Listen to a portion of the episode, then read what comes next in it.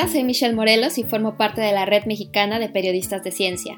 Y en esta cápsula para COVID Conciencia les cuento sobre cómo ningún suplemento alimenticio cura o protege de la COVID-19.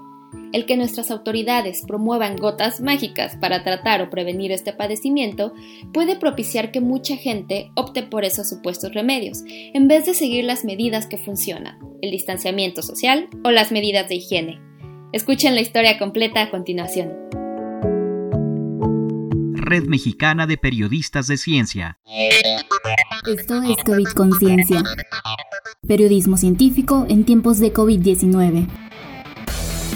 Cualquier afirmación sobre el uso de suplementos alimenticios para curar o prevenir el contagio de la COVID-19 es engañosa porque hasta el momento ninguno ha sido probado científicamente para atender esa enfermedad o cuenta con alguna recomendación para su consumo por parte de las autoridades sanitarias. Sin embargo, usarlos ha generado atención en medios sociodigitales ante las recomendaciones hechas por personajes públicos sobre el uso de compuestos llamados coloquialmente mágicos, complejos vitamínicos e incluso la aplicación de vitamina C por vía intravenosa. Por ejemplo, tenemos la historia del gobernador del estado de Hidalgo, Omar Fayad, quien luego de contagiarse en marzo pasado de la enfermedad provocada por el virus SARS-CoV-2, presumió el efecto de gotas mágicas que le regaló la secretaria de Gobernación, Olga Sánchez Cordero. Lo que el gobernador ingirió no es un medicamento, sino una combinación de microdosis de distintos elementos naturales, pero procesados para su venta como suplemento alimenticio.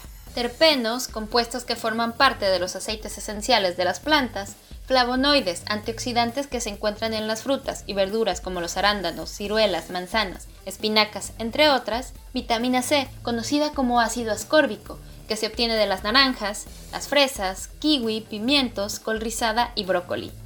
Según la COFEPRIS, las únicas funciones de los suplementos alimenticios son incrementar, complementar o suplir alguno de los componentes que adquirimos a través de los alimentos y platillos que ingerimos a diario. Es decir, que están muy lejos de ser un producto dirigido para curar, prevenir o aliviar síntomas de alguna enfermedad y mucho menos la COVID-19.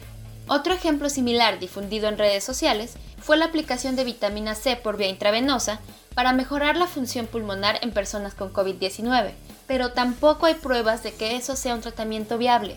Lo más cercano al uso de vitaminas es un ensayo clínico con 140 pacientes en China para evaluar los efectos de la vitamina C, pero sus resultados podrían estar disponibles hasta septiembre próximo.